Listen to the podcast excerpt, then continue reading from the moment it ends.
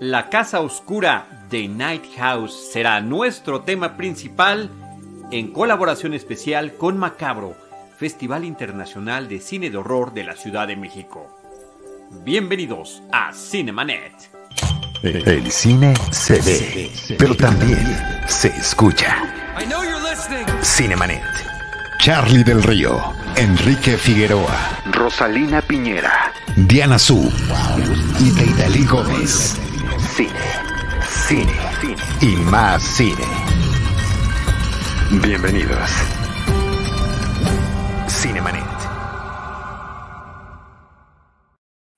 Arroba Cinemanet en Twitter, facebook.com, diagonal Cinemanet, Cinemanet 1 en Instagram y Cinemanet 1 en YouTube son nuestras eh, redes sociales. Yo soy Charlie del Río. Qué gusto tenerles aquí. Gracias a nuestro productor Jaime Rosales que hace este enlace. Gracias a Macabro. Eh, gracias a este Festival de Cine estamos también transmitiendo en esta ocasión en coordinación con ellos este episodio dedicado específicamente a la película La Casa Oscura, cuyo título eh, original es The Night House. Saludo con muchísimo gusto a Rosalina Piñera. ¿Cómo estás, Rosalina?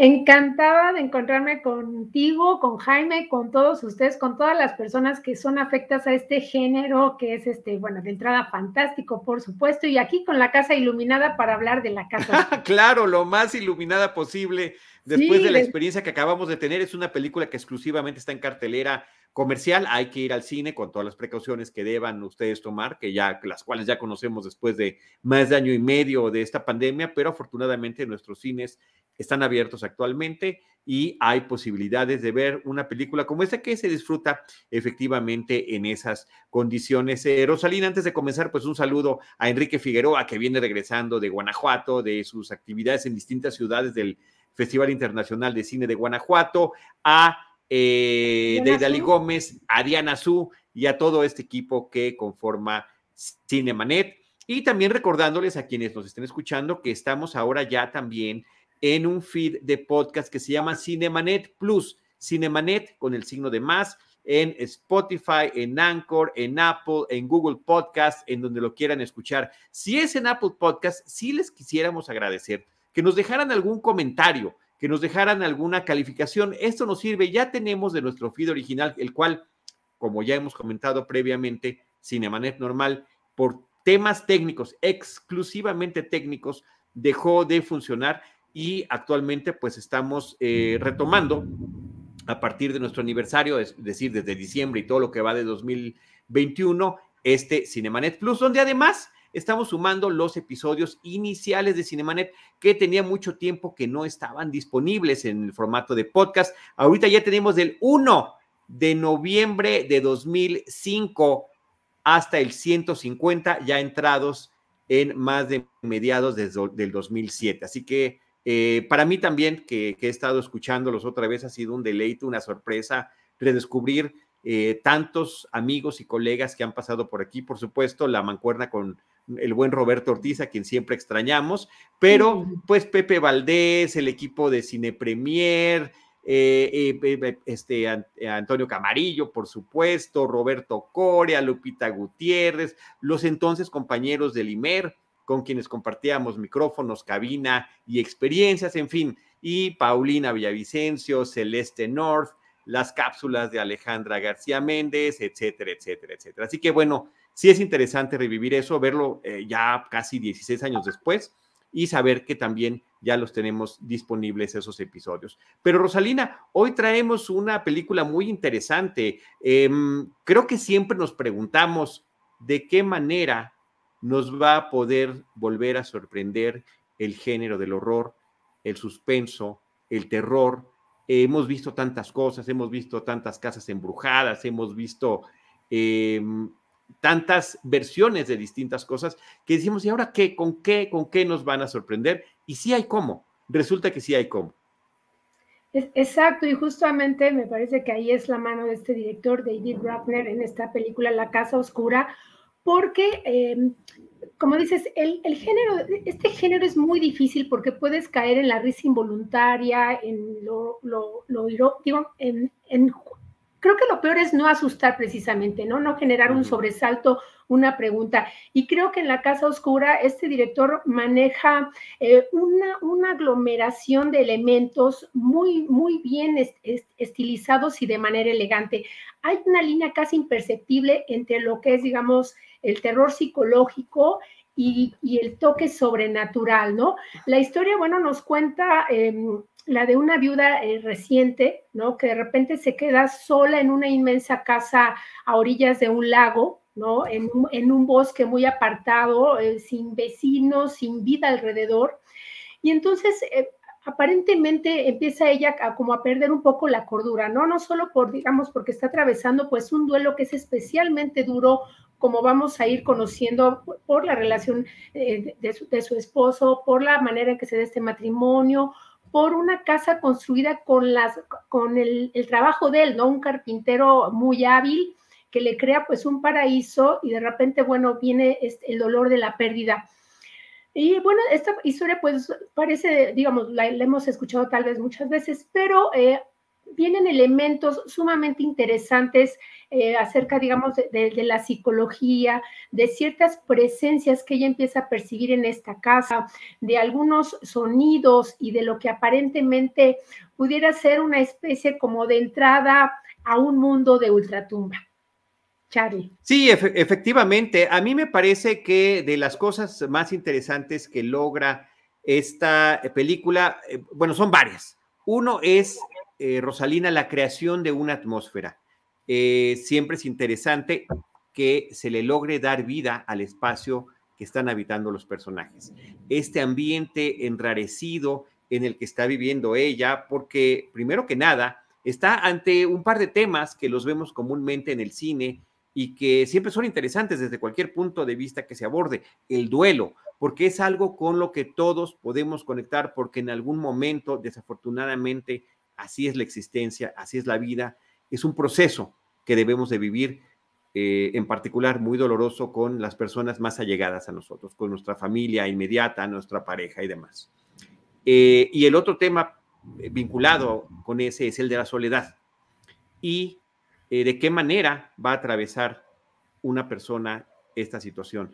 En películas de corte dramático, inclusive algunas veces hasta de comedia, em, podemos ver cómo hay a veces encuentros de soledades, eh, cómo tratar de darle la vuelta al asunto o cómo llegar a callejones sin salida. O sea, son muchas las cosas en las formas en las que el cine ha retratado esta situación. En el entorno del cine de género, en este particular, del horror, ahí entra un aspecto adicional. Es tanto lo que extraña a esta mujer a su esposa y seguimos hablando a su esposo, seguimos hablando de la premisa básica de la película. Así es como arranca la película, cuando ella está regresando eh, posiblemente del sepelio, de, la pérdida de su esposo, que además tampoco diremos qué es lo que pasa con él o qué es lo que sucedió con él. Em, y, está, en ese, está en ese espacio que todo le recuerda a él. La casa él la construyó con sus propias manos. Y están en esos flashbacks y están esos momentos, Rosalina. Eh, sí, perdón, te, te iba a interrumpir, pero porque quería agregar justamente ahora que hablabas de la soledad, ¿no? Está, eh, eh, digo, hay varios temas que, que, la película desarrolla, varios elementos y, me gustaría que fuéramos de uno en uno. La soledad, pero el, aislamiento, ya lo habíamos visto, por ejemplo, en la película como El Resplandor, ¿no? ¿Qué es lo que ocurre cuando una persona justamente está concentrada de repente en, cierto tema, en cierto dolor y se empieza como a obsesionar? Porque ella empieza a descubrir una serie de, de de secretos, no solo de la casa que, que está habitando, sino también de, quién fue su pareja. ¿no? Se, se, habla también acerca del tema de la vida después de la muerte, que me parece que siempre en este género resulta fascinante, porque además el personaje eh, uno de los personajes para, para que planteemos nosotros también el manejo del, como tú dices, de las atmósferas y del suspenso, ha tenido una experiencia muy cercana a la muerte que la puso justamente en el umbral y que intenta explicar o, dar una respuesta a esta pregunta de qué justamente qué hay después de ese, de ese momento, ¿no? Si hay una luz al final del túnel.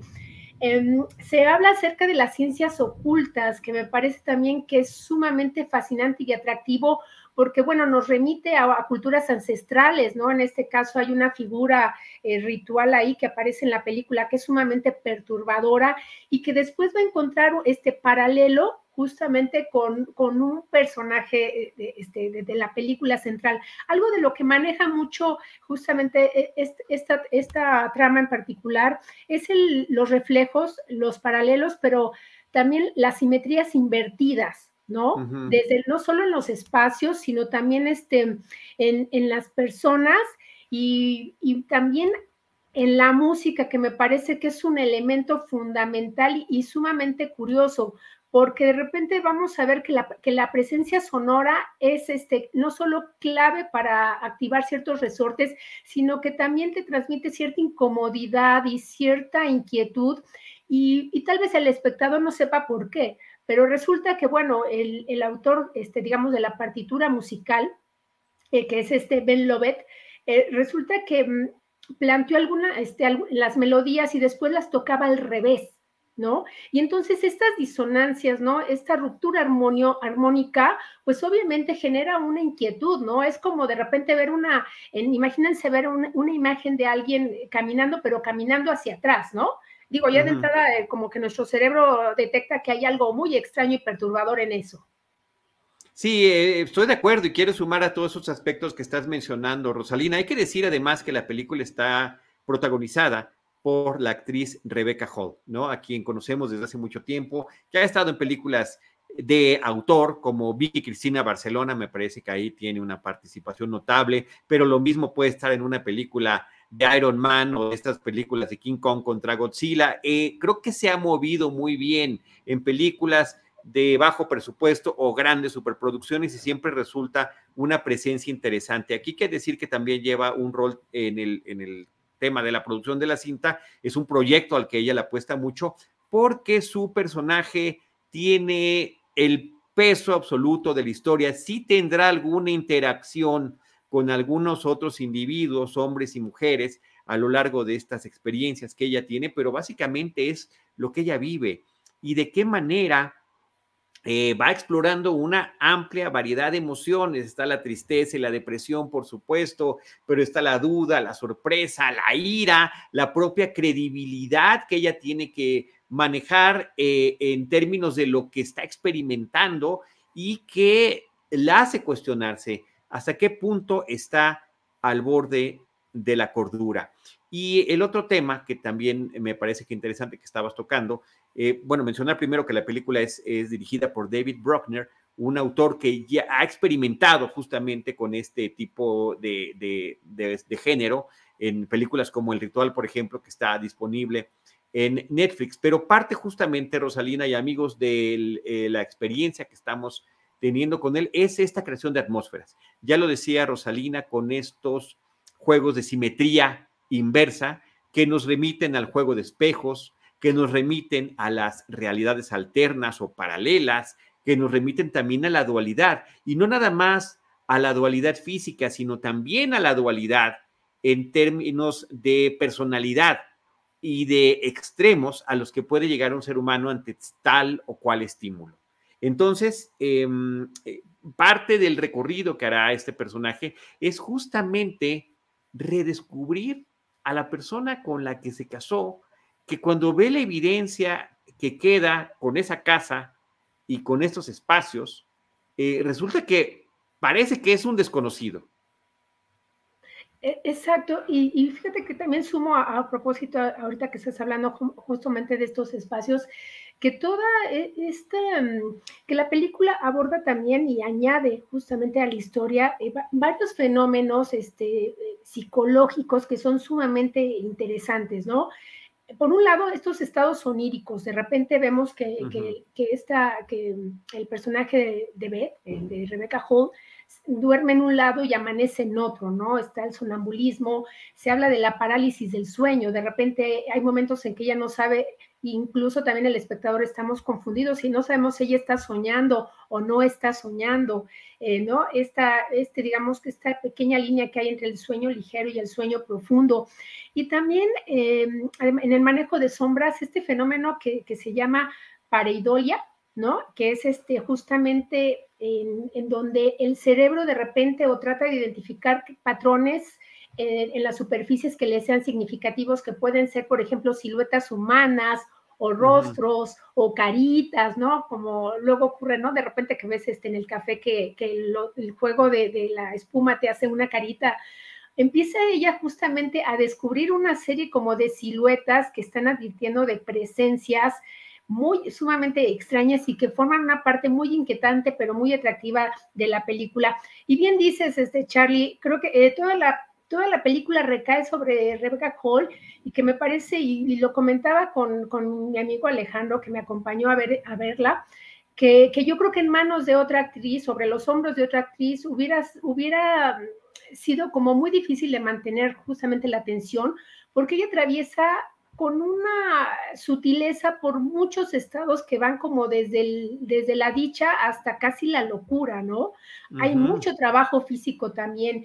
Y bueno, eh, ella, digo, como tú dices, lo mismo la podemos ver en Godzilla contra, contra Kong, que de repente interpretando una historia de Shakespeare, ¿no? En, la, Tempestad, por ejemplo, y digo, se entiende, ¿no? Es hija de, de Peter Hall, que bueno, es uno de los fundadores de la Royal Shakespeare Company, y pues tiene toda esta carga, pero también todos este, estos elementos para ser creíble y para que te sientas como sumamente afectado por todos los estados anímicos por los que atraviesa el personaje.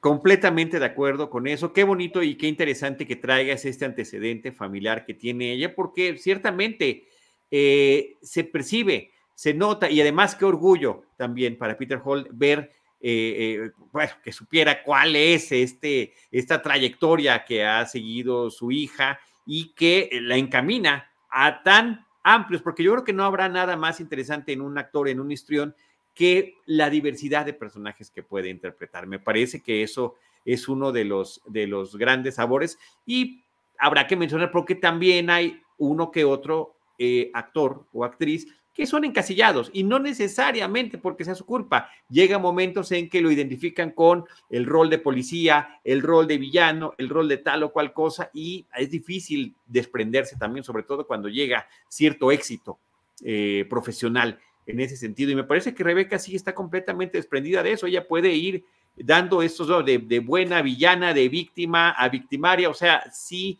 sí da ese, ese amplio rango constantemente. Y creo que en una película como esta se puede notar muchísimo eso y es algo que me gusta mucho. La otra parte que también me gusta de esta película, además de todo esto que hemos estado contando, de atmósferas a través de la fotografía, de la música, es el carácter de, eh, de que nos, nos, están ofreciendo una obra que es impredecible. O sea, no decimos, ah, claro, es tal cosa y lo tenemos resuelto desde los 15 minutos o a mitad de la película. No, aquí Estamos haciendo el recorrido con ella, lo estamos experimentando a la vez que lo está experimentando ella y me parece que esa situación en la que no sabemos hacia dónde vamos, que nos podemos sentir afectados, eh, funciona muy bien. Ahora, este entorno de la casa con sus diferentes niveles que maneja, el hecho de que esté en, un lago, también el agua como, eh, eh, como, como espacio de naturaleza, pero con las cualidades que tiene, de eh, poder sumergirse o de poder reflejarse,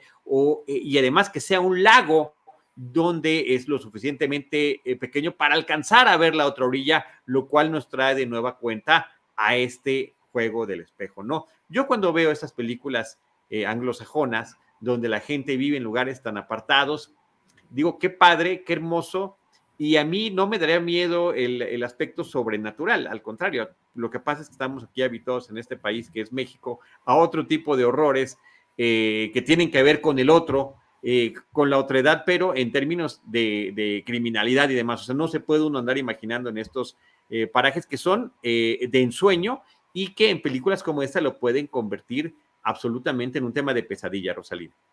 Sí, y, exacto, y entonces justamente como el lago, la casa, las sombras, ¿no? Empiezan justamente a habitar todos los espacios eh, para hacer una película sumamente inquietante, ¿no? Como decías, bueno, el, agua tiene muchos significados y este, varias metáforas, porque puede ser también como el paso del umbral al otro mundo, ¿no?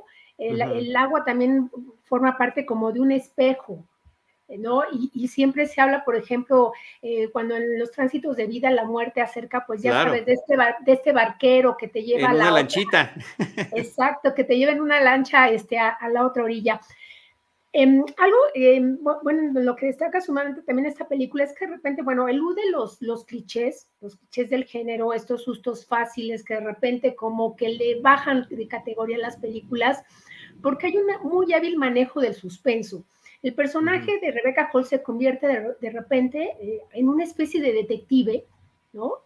que empieza justamente como a encontrar eh, este, evidencias de que hay algo sumamente perturbador y extraño en la persona en la, en la, que, en la que llamaba. Y en, y en este sentido, eh, ahí aterriza otros, me parece, otros de los miedos ¿no? que tenemos este, de repente los humanos y que son este, y estas sorpresas sumamente este, aterradoras que de repente te das cuenta que conoces muy poco a la persona que amabas, ¿no? Que dormías con, el, con el, extraño y con el enemigo, tal vez. Sí, sí, esa parte me parece que este descubrimiento que va haciendo poco a poco, justamente a través de las pistas que van quedando, una fotografía, una computadora, un recorrido que podía hacer por el entorno donde él donde él se movía cerca de su casa, pues me parece que ahí están unos, unos puntos muy interesantes que nos está manejando la historia. Ahora, la otra cuestión que yo quería mencionar, Rosalina era también otro tipo de eco que nos estaba dando la película. Y a mí me recordó una que yo no sé si haya todavía quien la recuerde, espero que tú sí, una película de principios de la década de los 80 que se llamaba El Ente con Bárbara Hershey. Era una película que se suponía decían que estaba basada en algún hecho de la vida real, eh, supuestamente registrado, de que una mujer se sentía acosado por una entidad sobrenatural invisible que eh, literalmente abusaba de ella sexualmente. Y eh, en aquellos efectos especiales de, del, del, año de 1982, pues estaban esos momentos que también eran inquietantes y perturbadores, robando las palabras que acabas de utilizar, cuando él, eh, esta entidad invisible, tocaba a la persona, a esta chica, incluso a la actriz Barbara Hershey, y la apretaba. Y tú veías esos, eh, era, era muy, muy extraño ver todo eso. Y de alguna manera hay algo así también en esta película. Y otra conexión hablando con otra película también de género, de otro estilo completamente distinto, pues también habría cierta conexión con las películas de Final Destination, ¿no? Donde la muerte te puede literalmente estar persiguiendo si es que por alguna razón la lograste eludir. Sí, también está, eh, eh, claro que recuerdo eh, ahora que mencionabas lo del, ente, justamente, y hay que aportar aquí que, bueno, sí hay un trabajo físico muy intenso también de, de Rebeca Hall en ese sentido, ¿no? Eh, porque, bueno, vamos a decirlo, a nuestra pobre actriz, este, la, avientan, la tiran, la asustan, la persiguen, la están volviendo, la están volviendo loca, o a lo mejor. Eh, se está volviendo loca, ¿no? Creo que está interesante eso. Sí, sí, sobre todo porque creo que otro de los grandes aciertos de la película es que no te explica eh, así minuciosamente qué es lo que pasó, ¿no? De repente hay, hay cosas que quedan justamente para tu interpretación y tu libre interpretación. Y entonces la imaginación del espectador creo que, mm, suma, suma muchísimo como a esta interacción entre la obra, ¿no? Y, tú este, como un testigo de ella. Absolutamente. Oye, estaba pensando otros individuos que también han tratado de eludir a la muerte, y pues por supuesto que está Macario, que, que finalmente, eh, ¿no? Basado en esta historia de Bruno Traven, llevado a la pantalla grande eh, con Ignacio López Tarso, que justamente, pues bueno, dice, pues si no me voy a poder comer completo mi guajolote, al menos la mitad, y la comparto con este individuo. Y aquí también hay una especie de juego de ese lado. Saludos a Roberto Aguilera, mi querido amigo de la infancia que está ahí eh, viendo, viéndonos en este momento, en este espacio, platicando de esta película. Pues ahí está, eh, Rosalina, una, una oferta muy interesante que tenemos ya en cartelera y que eh, es una recomendación que también viene por parte del Festival Macabro, que viene de parte de nosotros, la experimentamos ya en la pantalla grande y que creo que em, es difícil comentar sin también spoilear demasiado, echar a perder un poco la sorpresa o las sorpresas en plural que puede traer la película, porque hasta en las interacciones que tendrá a partir de su duelo, este personaje, pues es maestra de escuela con la gente con la que trabaja, con alguna madre de familia, con alguna colega, eh, con algún vecino. Eh, hay cosas inesperadas en las formas en las que ella reacciona. Sí, ahora que estabas hablando esto de, convencer a la muerte, pues también está el séptimo sello de Bergman, ¿no? En esta partida de ajedrez, justamente.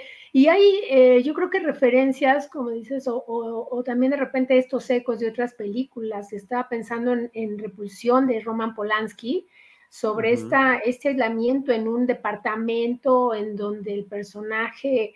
Em, eh, empieza justamente como también a, enloquecer de alguna manera hasta este último plano final en la fotografía que es verdaderamente, eh, bueno, así como de, pesadilla. Impactante, impactante. Y a, mí me gusta mucho, Rosalina, cuando eh, una obra logra, por una parte, su propia, conseguir su propia identidad a través de todos estos elementos que hemos estado comentando, pero que finalmente, voluntaria o involuntariamente, como cinéfilos, nos arroje hacia otras experiencias fílmicas que hemos tenido y que nosotros en esta eh, memoria colectiva eh, vamos armando nuestro propio rompecabezas de cómo funcionan estas historias que se vuelven también ecos, dijimos la palabra ecos, la estuvimos mencionando, reflejos, dualidades o paralelismos de situaciones similares pero diferentes y que están de alguna manera rondando estos mismos entornos y estos mismos ambientes.